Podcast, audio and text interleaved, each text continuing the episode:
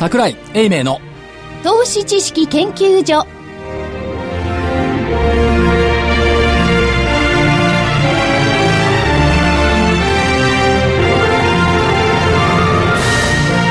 皆さんこんにちは。こんにちは。桜井英明の投資知識研究所の時間です。今週も桜井所長は出張で、今日大阪でしたかね。今日大阪。はい。珍しいですね。はい。大阪っていうのは。電話つながってますかあじゃあ桜井所長呼んでみましょう。桜井さんはい、桜井です。こんにちは。こんにちは電話大丈夫ですか？桜井さんで電話大丈夫ですか？あはい大丈夫です聞こえるようになりました、名古屋よりも入りはいいみたいですね。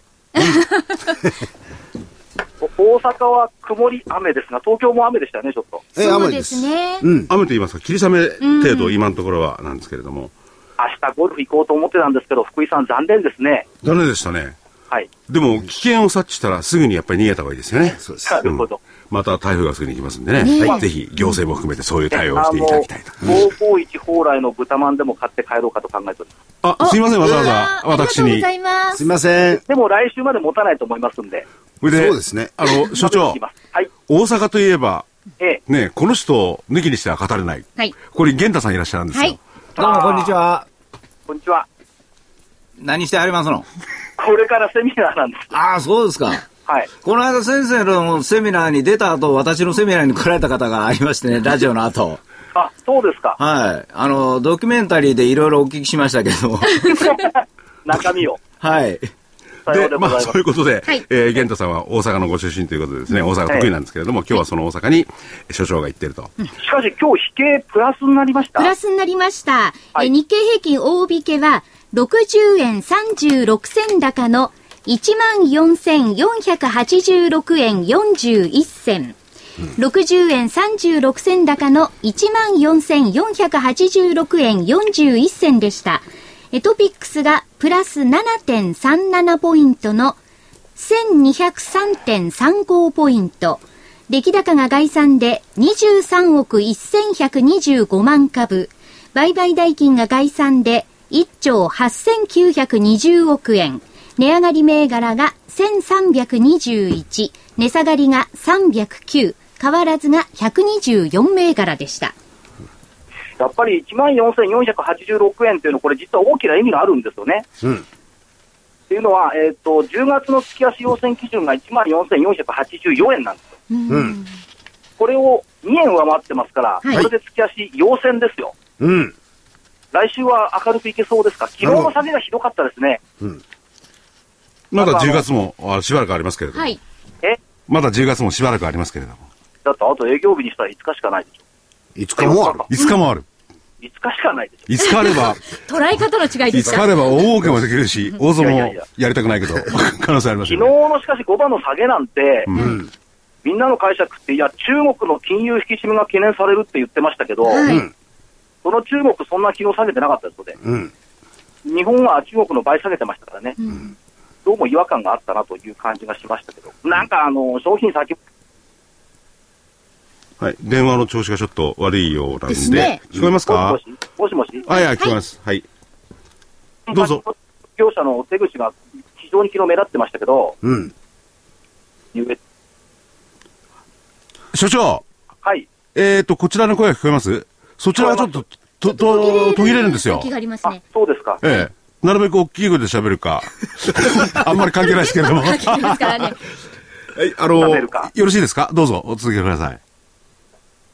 もしもし？あ、えーとね、じゃあもう一遍ちょっとここ切ります。すね。はいはい。じゃあまたつなぎ直しましょう。はい、そはいれで、えーまあ昨日はそういうことでですね、えー金融の引き締めは関係ない。でも中国もそれで下げてましたよね。まあね。で、その昨日の下げ、はいまあ、これからもう一遍電話をかけてですね、えー所長にも伺っていくんですけども、はい実は昨日の下げを事前にはい。よし、よ予知していた。いやいや、うちじゃなくて何ですか、これからいろいろとお話しいただきますけど、はい。なんか、すごい記念日ですね。あのー、玄太さん、親川玄太さん、それはもう誕生日とかそういうのどうでもいいんですよ。あ、そうですか。先に言っちゃダメですよ。昨日お誕生日だったそうで。でもねはい。おめでとうございますありがとうございますどうも。で、あの、ポイントの日って書いてあったんですよ。はい。あの、玄太さんの徳間書店から発行しているね、投資カレンダー投資カレンダー、はいそれのポイントの日。で、このポイントの日がですね、5月の23日もポイントの日でしたかな。そうです。で、昨日もポイントの日。まあ、昨日は、あー287円下げ。これポイントの日だったこれは、な、なんなんで、なんでって言いますか、その、い背景説明ってどうなりますか？ポイントの日に指定した。あ、あのー背景から言うんですか、え別に誕生日は関係ないんですか？関係ないです。誕生日はまあ、奥さんとどうぞ。いやいや、あ、もう、あのーまあ、はっきり言って、これ、ポイントの日がここに来るっつうのは、どうしても20日商いで一回止まるというのがもともとあるじゃないですか、この証券会というのはね。で、それで一回切れてるはずで、新しいものが来るということで、みんなが意識してたんですよね。何かあるんじゃないか、みたいなことがあって。で、それに対して、まあ、ポツンと、多分まあ、アメリカとかでも、こう、どっかの証券会社が制裁金払わなくちゃいかんとか、はい。まあ、あの、ヨーロッパの方では、まあね、銀行の検査行くとか、あはい。そんなん言われてたら、もう、売るきっかけぐらいしかちょっと浮かばないんですよね。で、それがまあ、長いこと、こう、先になぜわかるか、ちょうどその頃に物事が起こりそうな時間帯だったんですよ。で、いつもだったら20日で終わるんですけれども、はい。長いでしょ、こあの、10月は終わりが。だから余計その間で一つポイントが入ってくるだろうということで、まあ入れてたという。ちょうど。リズム、売買のリズムの歪みに入るんでね。明日もね、ちょっと、いいか悪いかわかんないですけども、引き跡ぐらいのところで一つ、波がある。で、それが一つポイントになるんじゃないかなと思うんですよ。いや、11月の S q まで5日間しかないんですよ。はい、はい、はい。だから、もう S q に対する備えがちょっと早めにもう来てるんじゃないかなと。それがたまたま、まあまあ、みんながおらん時に、ダーッと、これが誕生日というやつです。うん、なるほど。で、昨日たまたまあれですよね、あの、海外では結構ね、幅あるんですけど、ドル円の、あの、幅が、昨日久しぶりにすごく開いたんですよね。久しぶりですよね、これだけ。うん。為替レートがぶれたのは。うん。まあ、今日も87円前半なんですかね。、えっ、と、3時4分の、あ中盤だなはい、ですね、97円あ97円53銭から56銭ぐらいで、若干為替も、ドル円は動いてますねでドル高方向にちょっとずれてますよね。そうですね。だからこのこの為替の見通しなんかもね、大型のおディーラーも含めてちょっと間違ってんじゃないかと思うんですけど、本当に難しいですよね。難しいです。うん。で、まあ、あるバンドのところで動いちゃってね、それがまた、あのーじゃあその動きが小さいのかというと結構大きいんですよね。はい、はい、はい。これ難しいですよね。まあ、その為替の方はまた別にするとして、はいそれで、今、私ちょっと、お所長の方と電話のやり取りをしてまして、聞いてなかったんですけれども、はいはい11月というと、ファンドの決算ですよね。ファンの計算。それも、これ、ちょっとあるんじゃないですか？昨日の。ね。まあまあ、もともとそういう潜在意識があったということですよ。で、最近、この間もね、ちょうど言われたように、出来高少ないじゃないですか。はいで、今日なんかもき、昨日は売りのアルゴで、今日は買いのアルゴですから、あの、そういう薄いから技術的なことをちょっと放り込むと、こう、非常によく動くんですね。なるほど。で、個人投資家さん自身が、あの、非常に短いサイクルでこう動こうとしますから、買った根拠というのが非常に薄いんですよ。で、下がってしまうと5月を思い出して下がるのでは、まあ11月は安いんじゃないかとか思うんで、売りが売りを呼ぶような形になって、まあ一種のパニックみたいになってしまうんですね。で、それで今朝も10時半の、まあ中国の動きを見てなんか行動を取ろうとしてたら、ななんかえらいしっかりしてるなみたいな感じになって、よく見たら、あの、なんか、あーね、バイオの一角とかがこう買い気配できたりしてるんで、ちょっと安心したと。安心してみたら、なんで昨日の体体制 は今日売り物なのみたいな気になってきて、今実際事実としていいものを買おうという動きから、なんかだんだん自分が出遅れたような気分になって、買いが買いを呼んだような形で今日は終わってるんですよ。なるほど。でもこれも根拠ないからまだわかんないんですよ。それで、あの、今、所長。つながります大丈夫ですか？はい、大丈夫ですはい今、玄太さんのお話、えーお聞きいただきましたでしょうか？はい。根拠のないだからそっちからのが聞こえるけど、こっちからのが途切れるって誰か今、今平気ですもうそこから動かないでくだい。さい。はい、ど、どうぞ。で、今、お聞きになってましたですか？で、所長の昨日の、まず、下げの、お理由がある、説明があるというのは、それをお伺いしたいんですけれども。いや、説明っていうか、昨日はやっぱり売りたかったんでしょうね。で、やっぱり1万わかりました4900円を抜けないから、それをじゃあ売り叩いちゃおうっていう動きだったと思いますよ、単純に考えれば。うん。で、先ほどね、その、1万4200、えー、3、3、えーっと、いくらだったっけ？下の方の話ね。で、上の方はやっぱり700円が、これはどうなんです？か限界と感じちゃうんでしょうかね、こうなってくると。ちょちょちょちょ、あのー、そうじゃなくて？4月高値の1万4900円と9月高値の1万4700円、うん。この2つの頭を押さえてるだけで、抜けたら5月高値挑戦でしょ。ぬ抜けたらですよね。抜けたら。その生みの苦しみを今やそれは抜けたらの話。話であってね。はいでも昨日もまあ、あの、高値のところで799円ってありましたけれども、はいやっぱり700円の、それはい意識皆さん、するんでしょうかね。ままたその視点をだからね、短めに持っちゃうとそういう考えになっちゃうんですけど、うんもっとおおらかな長い目で見てください。うわもうね、昨日今日のことしか考えないから、市場関係者は、はい。そのその瞬間的な切な的なコメントに惑わされると、今日みたいなあれっていうことになっちゃうわけですよ。うん。と思った方がいいと思いますね。うんでもね、そうなってくると、先ほどのギャンタさんの話もあったんですけれども、はい例えば12月、5月との年相でなんてありましてね、で一般的にはその12月も、えー去年、一昨年と同じように高くなんじゃないかってありますよね。でどうなんでしょうかね、その今辺の本当年はないでしょう。12月の想定は。は税制の変更があるんで、売りが出るんじゃないかってみんな言ってますよね。うん。うん。それから、やっぱり事実だけ見ていけば、うん。先週の最低改ざん増えてますよ。3兆6020億円ですよ。うん。はい。信用の評価損率マイナス5.5%ですよ。悪化したとはいえ。はい。はい。全然悪くないと思います。うん。だから、えっ、と、ボラ見たって20%レベルでしょ？うん。で、よく分かったことは、株価が下がれば出来高増えるけど、うん。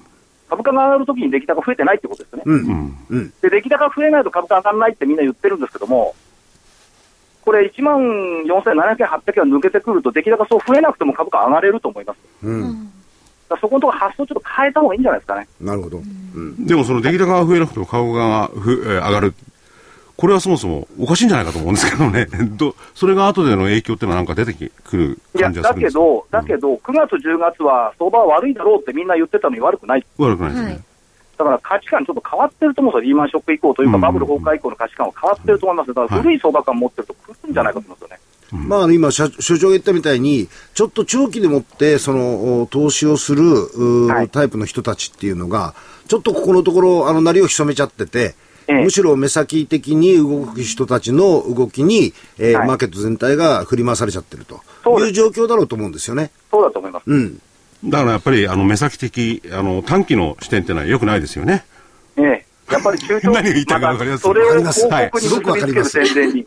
うん。今月の DVD は確か中長期投資でしたよね。そうでしたね。そうですはい素。晴らしい営業マンですね、福井さん。いやいやいや。いや、そんなことを私は一言も言ってない。それで、あの、所長、えっ、と、これからお、おあのーお知らせを挟んで、またしばらく電話でですね、所長にいろいろお話をお伺いしたいんで、ですけれども。そその前に時間がなくなるといけないんで、来週の見通し言っときます。あはいあそうですはい、お願いします。えっ、と、下限1万4484円。はい。えー10月月足要請基準。うん。それから上限1万5100飛び5円。うん。はい。これ25日線の5%上のか乖離の水準。はい。この電池と考えております。はい。はいうん。わかりました。強気ですね。はいえ？強気でもないか。中。長、中長期は中強気。でいいんです。はい。そんなに強気でもないでしょ。あ、そう？はい。ね。ということで、これまでの物差しで全てを測ってはいけないと。ね。はいえー古いことも新しいのを盛り込めばですね、いろいろ事業の目とかそういうの出てきますね。はいで、そういうところをね、実際にやられてる、古いとは言わないですけどね、えー企業歴史があるの社長さんをね、このお知らせの後に、はいご紹介ご紹介していきます。ぜひね。えーということで、じゃあ、えー、所長はこのまま、ちょっとお待ちください。はい。はい。お知らせに続いてゲストをご紹介します。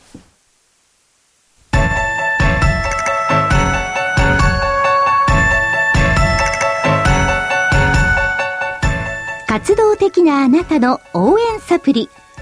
サプリ生活のグルコサミンコンドロイチンは、年を取ると少なくなりがちなグルコサミンとコンドロイチンを無理なく補います。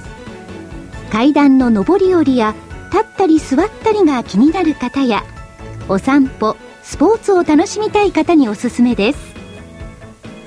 サプリ生活のグルコサミンコンドロイチンはグルコサミンの含有量が10粒あたり 1600mg コンドロイチンが 300mg と豊富です。300粒の1ヶ月分1本がラジオ日経特価で3980円。3ヶ月分3本セットがやはりラジオ日経特価で1万800円。さらにお得な6本セットも同じくラジオ日経特価で1万8000円。いずれもお届けには送料500円がかかります。ラジオ日経だけが特別価格でお届けするサプリ生活のグルコサミンコントロイチン。お求めは03-3583-8300 03-3583-8300ラジオ日経事業部まで。それでは本日のゲストをご紹介します。証券コード2376ジャスダック上場株式会社サイネックス。代表取締役社長の村田義正さんです。こんにちは。よろしくお願いします。よろしくお願いします。よろしくお願いします。所長。あ、こんにちは。あ、えー、こんにちは あの、目の前にいないですけど、電話で聞こえてますんで、所長。社長の。村田でございます。ご無沙汰しております。逆に大阪の方に来ておりまして、今日ちょっと欠席しておりますが、今日は一つよろしくお願いします。入れ替わっちゃった感じですよね。ねあの、素晴らしい授業やってますので、ぜひ、あの、福井さんよく聞いてください、中身を。はい。あの、おおらかで長い目で見ていただきたい代表銘柄でございます、はい、よろしくお願いします。はい、その辺をばっちりあの PR していただければと思いますので、はい、よろしくお願いいたします。はい、じゃあこれからあの、所長はこ講演ですか？えこれからあの、武蔵証券大阪支店のセミナーです。なるほど。はい。じゃあ今日はなんかお忙しいところ、すいません。はい、よろしくお願いします。はい。じゃこれから村田社長にいろいろお伺いしていきますんで。はい、所長も頑張ってください。はい。はい、ありがとうございました。ということで、バタバタしまして。はい。で、まず、あのー、社長のところのですね、事業内容をかいつまんで。はい、はい私とかあの地域で情報誌を発行している企業でございまして、えー、主なものがテレパル50という電話帳、そしてもう一つが我が町辞典という行政情報誌です。どちらも会員媒体ですけれども、はい、地域と連携して、えー、地域情報誌を発行している、もうそれを60年やってきている会社でございます。今年60周年記念です。はい。えー、テレパル50。はい。みんな知ってると思うんですよね。ええー、あの、地方出身の方、大概見たことあると思いますね。で、最近はその我が町辞典という行政情報誌を、はい、えー、展開してきておりまして、今そっちの方がですね、有名になってきてるかなっていうところです。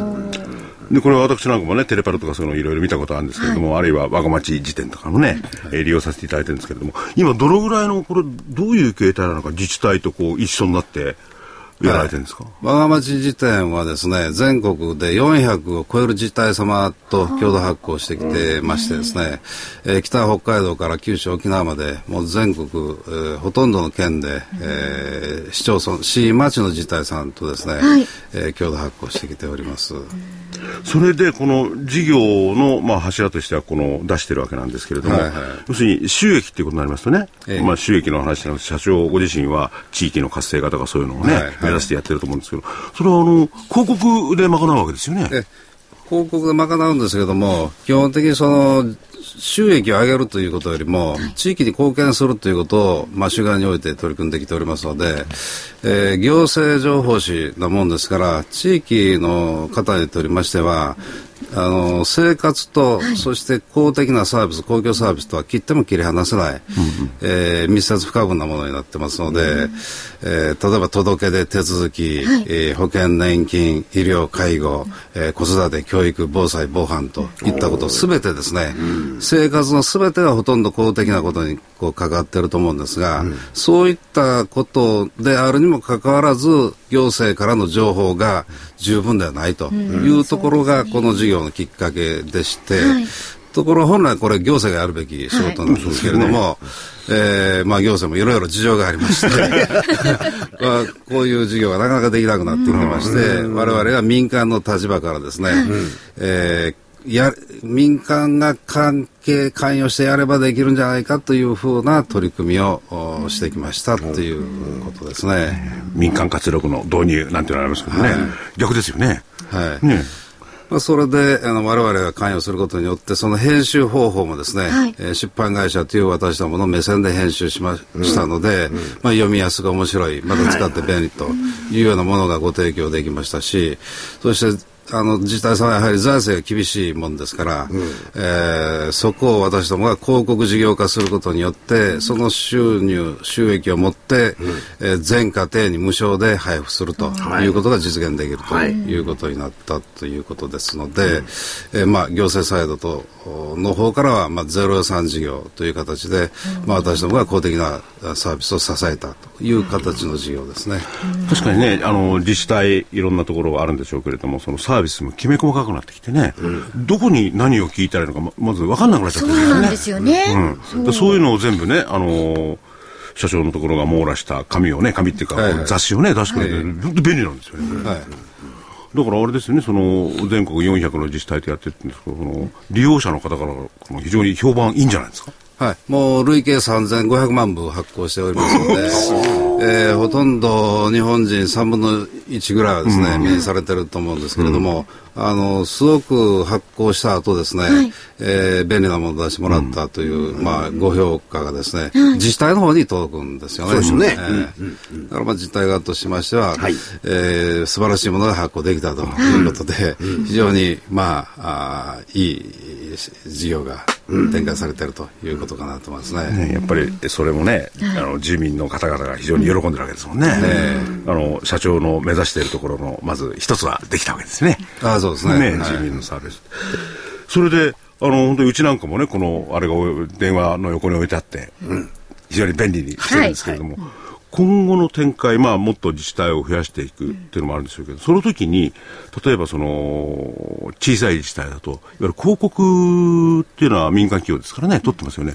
それが取れないような時は、これどうするんですかね？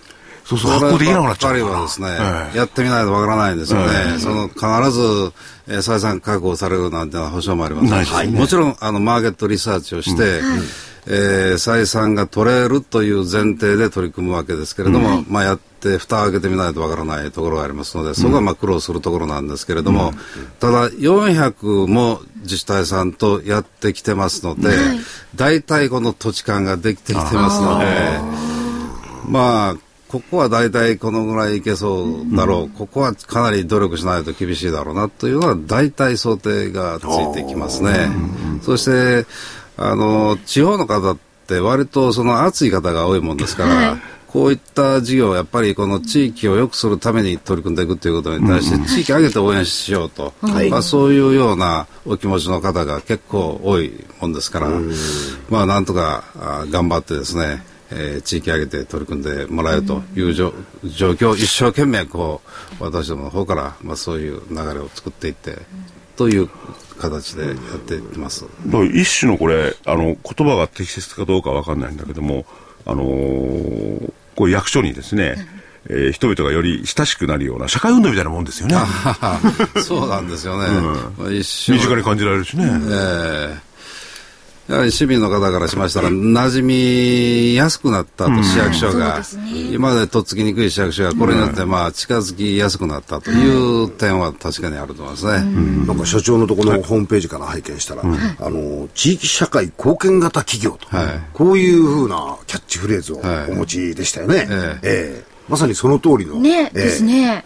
だから、あ、ごめんなさい。あの私もね、こう、利用させていただいてるんですけども、最初はこれね、あのー自治体といいますか、役所が出してると思ってたんですよ。ああ、ね。役所当然だなと思ってたんですけどね、それが民間がやってるってのはびっくりしましたもんね。ですから、その社会に貢献しながら事業としても成り立たせていくと、社会的価値と経済的価値を両立させるっていうのが私の考え方で、それ、あの、最近よく言われるのが、ハーバード大学のマイケル・ポーターという教授がいらっしゃるんですけれども、共通価値の創出ということで、はい。えーまさに社会的経済価値と、あ、社会的価値と経済的価値を両立していくと、そういう事業を目指すべきだということを、ポーターさんがよくおっしゃっておられまして、私どもぴったりのビジネスかなと思ってるんですよ。なかなかね、でもあのそういう企業の社長はそういうこと言いますけれども、実態のね、やってる企業とね、言ってることは違ってケースがありますけれども、社長のとこは本当に合ってますよね。ええ。もう、はい、ポーターさんの考え方と、私どもの企業理念と、ジャストミートしてますね。だから、アメリカなんていうのは結構そういう分野に、やっぱり民間企業が入ってってね、いいサービスをしてますもんね。そうですね、アメリカなんかでしたら、もう自治体ごと民間企業が経営しているような、そういう極端なケースもありますので、まあ、あの、社長はそこまで考えているのかどうなのか、そういうこれから行政でもなんでもどんどん民間が入っていける分野ありますよね。そうですね、あのー行政の領域を税収入だけで賄いきれなくなってきておりますので、というかもう全然賄えてませんので、どこの自治体さんも財政赤字が大変でと。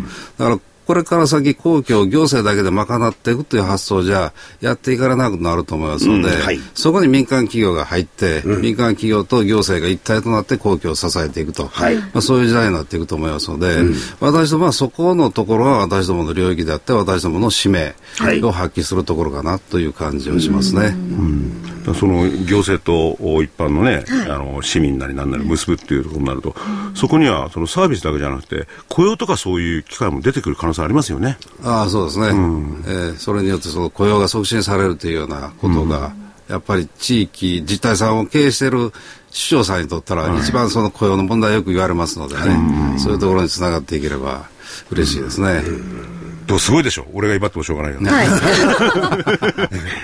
いや、でもこういう形の、お企業ってどうですか？あの、山崎隊長もいろいろ企業をご存知だと思うんですなかなか日本ではないですよね。ないですね。見つけにくい。見つけにくいですよね。えー理念としてはお持ちなんですけども、その理念を実際にその経済活動の面で見ると、なかなかそれを実践しにくい、理念と実践というのがなかなかこうマッチしないのが、まあ、ある意味、えー経済活動の優先しすぎちゃって、理念が実践できないっていう。でも、あの、社長のところなんかはどちらかというと、バランスよく、きちっとその、これを実践されてる。まあ数少ない企業の形じゃないでしょうか。私どもあの最近、あの岩手県の気仙あ宮城県の気仙沼市にですね、はい。はい。えー電話帳事業をお再開したんですけども、震災からですね、えー電話帳の発行があストップしてたんですけども、地域の皆さんからなんとかその地域復興のために、はい。えー電話帳を再発再刊してもらいたいというお話、ずいぶん出てきましてですね、えーそこでまあ、あの私どもできる、応援ができるということであればということで取り組んだんですけども、はい。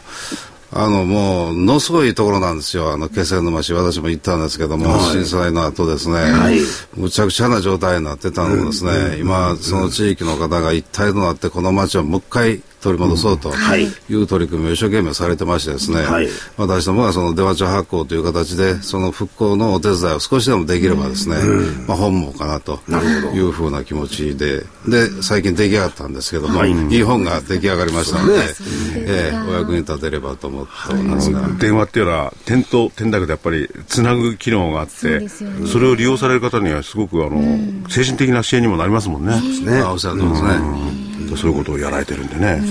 そでの安否確認まで含めてですね、はいこの電話帳で、えーそれが可能なようにですね取り組みながらですねやってきてますので、まあ本当に地域挙げての事業になったと思いますね。で社長のところのですね社員さんも皆さんそういう気概を持たれてる方ばっかりなんですよね。そうですね。あのー一生懸命そういう理念をですね、社員に、えーあの都度お話をしてきてまして、私と同じようなことをほとんどの社員が言いますので、まあ理念が浸透してるかなというふうに思いますね。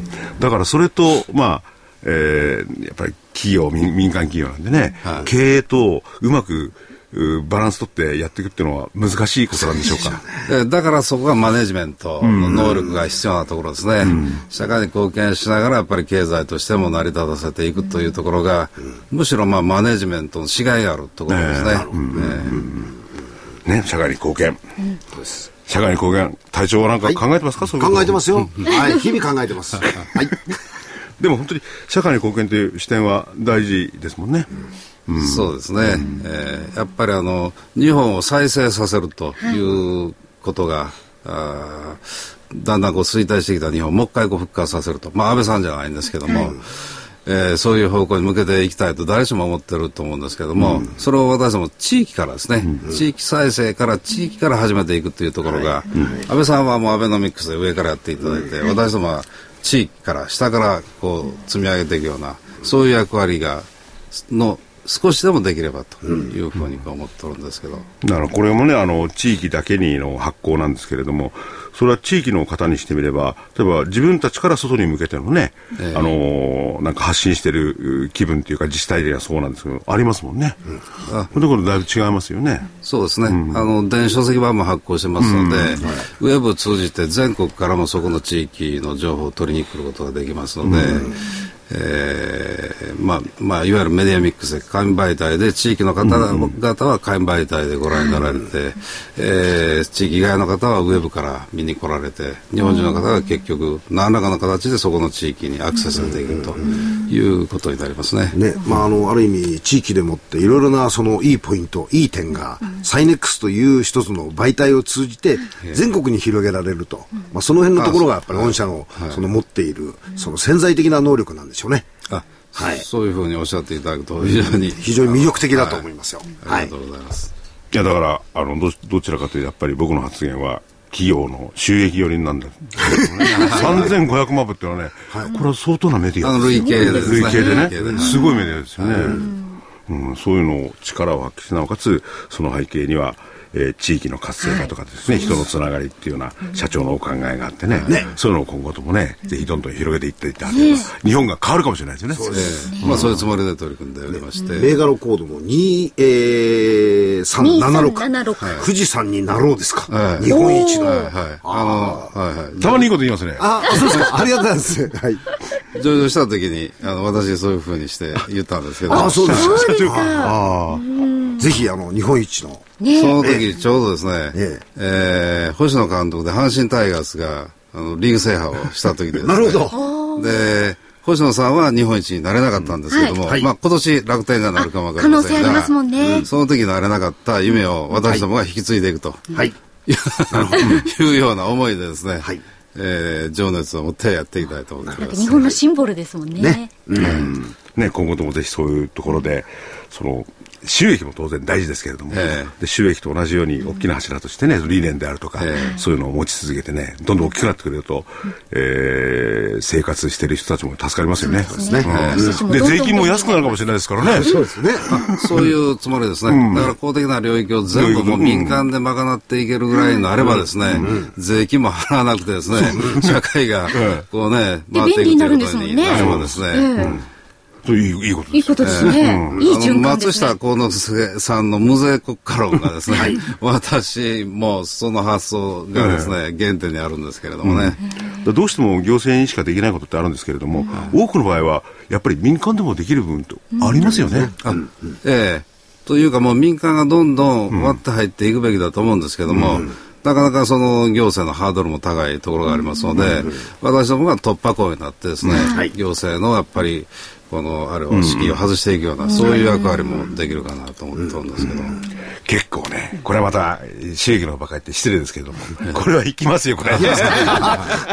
福井さんの直感すごいですからね。ということでね、長長期的な視点で。はい。はい。えー本日のゲストは、証券コード2376ジャスダック上場株式会社サイネックス代表取締役社長の村田義正さんでした。ありがとうございました。ありがとうございましたぜひいろいろお話伺わせてください。どうもありがとうございましたありが。とうございました。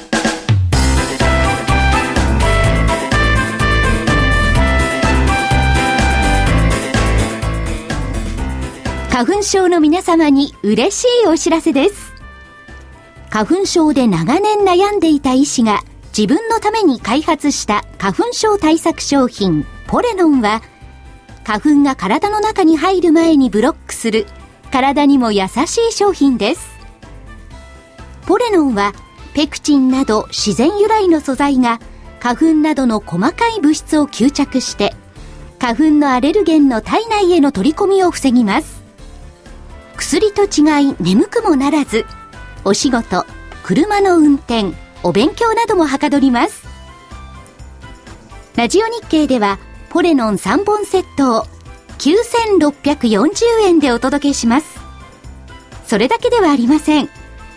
ラジオ日経ではポレノンをお求めいただいた皆様にウイルスなどの侵入を防ぐ高機能マスクをプレゼントしています。ポレノン3本セットに高機能マスクがついて、お値段は9640円。送料500円をいただきます。お求めは03-3583-8300ラジオ日経事業部まで。さあ、それでは再び大岩川源太さんに加わっていただきます。はいはい。はい。こちらも言いましょうか。そうですね今日、本日発売です。大岩川源太さんの投資カレンダー的銘柄選考2013年10月号発売です。下げたら即買わないと損なお宝銘柄特集。長期短期でリターンゲットはズバリこの株だ。価格8400円、送料500円です。DVD になります。そう。玄太さん、なかなかね、投資、プロですからね。大好評ですよプ。ロということはないですけど。いや、あの、僕も、あの、毎年いただいてるのを、はいあの、参考にしながら、はい壁に飾ってるんあ、ですねそれは、それは見てカレンダーの方ね。カレンダーこれは、これはね、銘柄なんですよ。そうです。あ銘柄銘柄ですよ。あ、じゃあ、あの、源太さんが毎日こう、いろいろと、お電話なんかで送ってくれてるやつを、そうはい集大成したもの。そうですねこれを DVD にした。そう、福井さんが言ってないですとか、いや、ね。集集大言ってないやつ。それはね言ってないやつ、あの、公開されてるもんやめてくれって。新しいの？この DVD だけに、これ、ここれとこれとこれを選定してくださいって。あ難しいんです。難しいですね、それ。嫌がって黙ってるのが。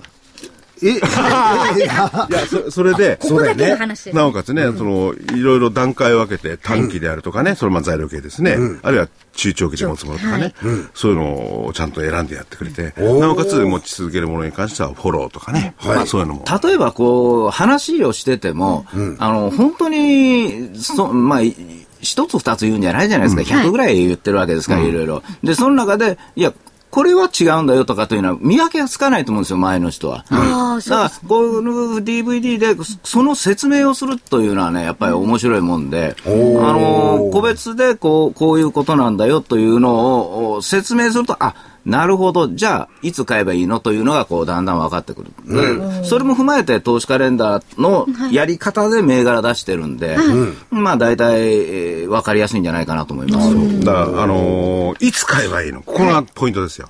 いつ買えばいいなかなか難しいですからね。そこが難しいところなんですよね。もう、いつ売ればいいのはもっと難しいかもしれないですけど。はい。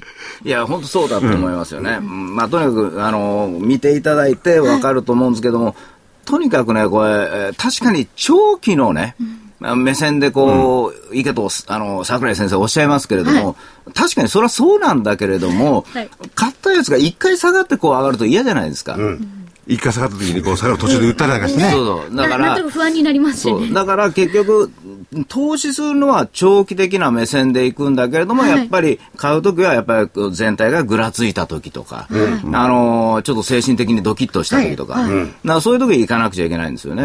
で昨日の下落はね、いけないんですよ、僕らも。はい、はい。あら、ドキッとして、やべえって感じでね、明日も来るぞって感じですよね。あの、理由が分かってる下げというのは、ね、分かってるからいけるんですよね。理由が分からないやつは、あのーどこまでと思っちゃうんですよね。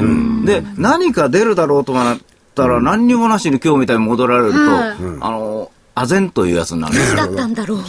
でも、本当は投資カレンダーの今年とかね、あの、この DVD なんかでもそうですけども、その、タイミング的なことがね、やっぱり喋れるというのは、僕らにとったら嬉しいですよね。なるほどね。うんいや、投資っていうのは、まず本当大きい要素っていうのが、何を選ぶかってあるんですけれども、タイミングってすごく大きいですよね。そうですね。だから、その、まあ、こう、流れとかリズムとかよく言うんですけどもね、あ結局、例えば、あの、10時過ぎに、に、外国人投資家が2回目が来るんですよね。で、そこでの動きを見ながらとか、今日なんかですと10時半からの中国のことが気になるから、10時過ぎ下がりますよね、一度とか、そういうのをちょっと頭に置いて、こう、投資し始めると、個人の人も便利なんですよ。今日も午後もそうでしたよね。始まってからススススッと下げていって。すよね。で、特に最近っていうか、まあ、投資なんかもともと相場はそうなんですけれども、本当に短期的な動きって多いですよね。そうですね。それに振り回されないためにも、中長期の視点って必要なんでね。だから自分はまああのディーラーのやってた時間帯もありますんで、あの終わり方、その時間の取り分は1日のは実はうまいんですよ。なるほど。ただ1日のことですから、あのここに来てわざわざ今だとか言って帰るわけにいかないですから。そうですね。あと3分です。そういうはね。でも、知っておくと便利なのは、例えば、1時に決算発表がずらっと出ますよね。はい。だからそこから相場って変わりやすいじゃないですか。で昨日もお下落も大きく行き出したのは1時からですから、で今日も上がり出したのは1時からですから、あ大体この辺に何かあるんだなと思えばいいんですよね。こ心づもり。心づもり。だから逆に言うと朝から強くても、あの1時からちょっとずれるかもしれないので、ちょっと我慢するとか。だからそうすると高値掴みが少なくなるとか、はい。まあまあ、あの福井さんには内緒ですけどもね、こういう話は。はい。うん、だけど、あのそういう1時、2時とかをこう覚えるだけで、あの相当レベルは高くなるんですよ。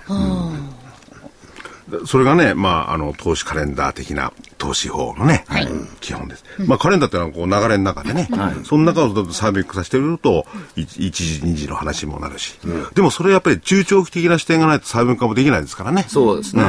まあ今度はあのえ言っていいかどうかわかんないんですけども、言おうかなと。あどうぞ。はい。11月の16日ですかね、はい。あの大阪で、あのー投資カレンダー、徳間書店の、はいはい投資カレンダーのなんか講演会があるんですよ。これどこにどうやったら行けるんです参加できるんですか？いや、これはもう徳間書店のところで、投資カレンダーの、投資カレンダーネットというのがあるんで、はい。そこから申し込まれたらいけるんですけどもね。あのーそこだと少々時間があるんで、まあまあ、ノウハウみたいなのはちょっと喋れると思うんですよ。で、みんな、こう、チャートとかね、はいファンダメンタルズとか、まあまあ別に先生もすごいですけどね、桜井先生も。だけど、その、そのもっと前に、いつ上がるのかどうのこうのとか、19とかを知ってそれを合わせる方がいいんですよ。はいはいはい。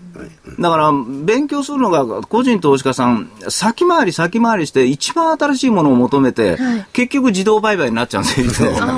ほんで、目先になっちゃうんですけども、基本で、こういう時期はこういう風になるんだよ。こういう時間帯はやめた方がいいんですよとか、まあ1日の時間、1週間の時間で、い一月、ね、年、ね、こういうのを覚えて自分で投資していくと、まあまあ成功しやすいという。損をしにくい投資を言わしたら日本一だと思うんですけどね。なるほど。ああ、それは、それは一番いいですいいねですねねあの、機関投資家にしても何も人間ですからね、ある程度のサイクルというのは完全ありますよね。そうなんですよね。俺はね、いい加減でやろうみたいにね、俺、足、ぴょって、ぴょって逃げようぜなんて、なかなかそうはいかないですよね。ちゃんとした計画を立ててね、いや、思うようにやって計画を立ててやるんですよね。だからある、逆に言えば、例えばダウにしろ何にしろ、あるところの上昇目処すら立ててますよね。だからその中でやってるわけですからね。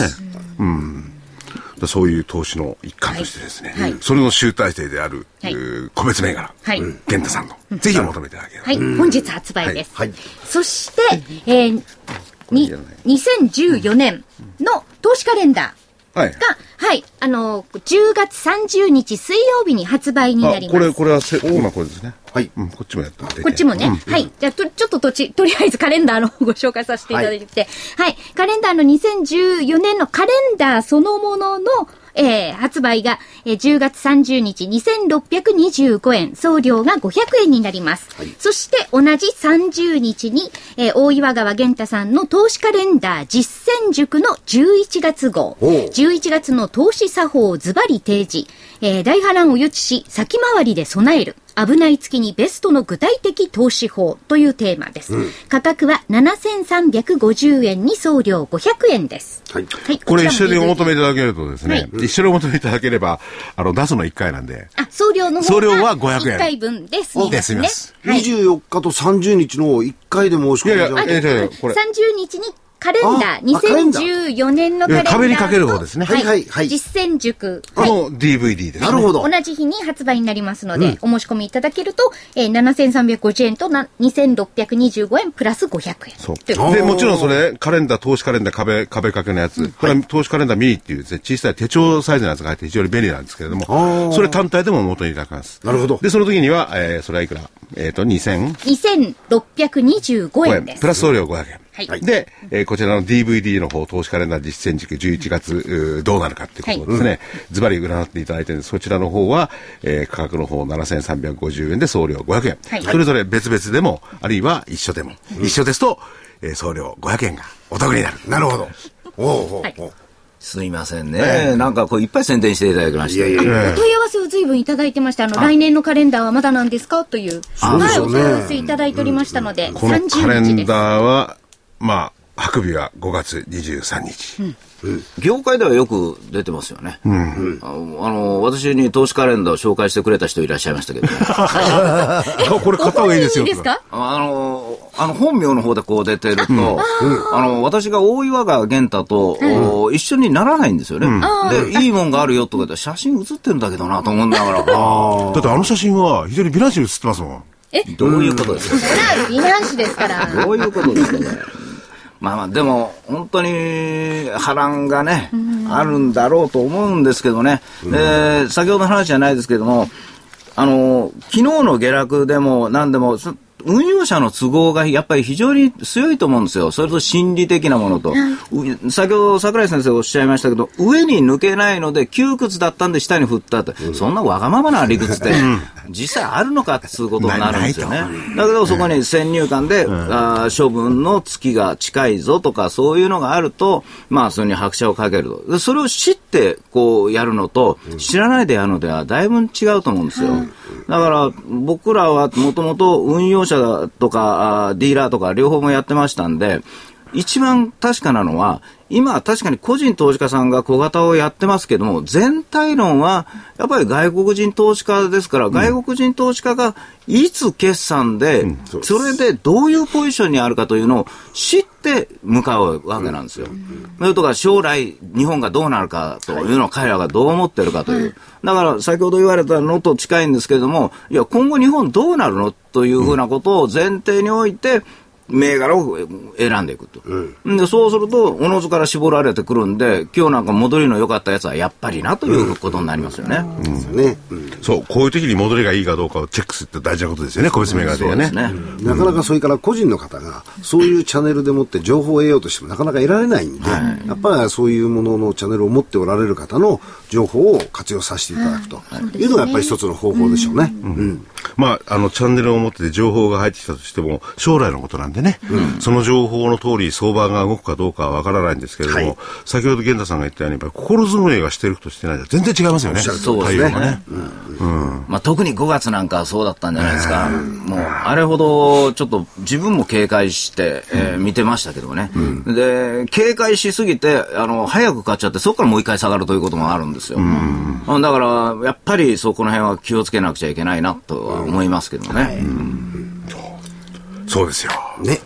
本当にね、昨日の下げ287円、びっくりして。今日がとりあえず、とりあえずですね、はい60円36 6銭銭上がってますけどね。それで、えー昨日あたり、売りに、売る時に限って、出来高とかそういうのが多いと。ガーンと売ってくるわけですよね。で、これまでので、まあ今日はちょっと違うんですけど、からすると、やっぱり買いの時には出来高がしぼんできてるんですよね。そうですねそれをどう見るかなんですよね。いや、だからみんなが持って売らないんですよ。それだけの話で。いいから。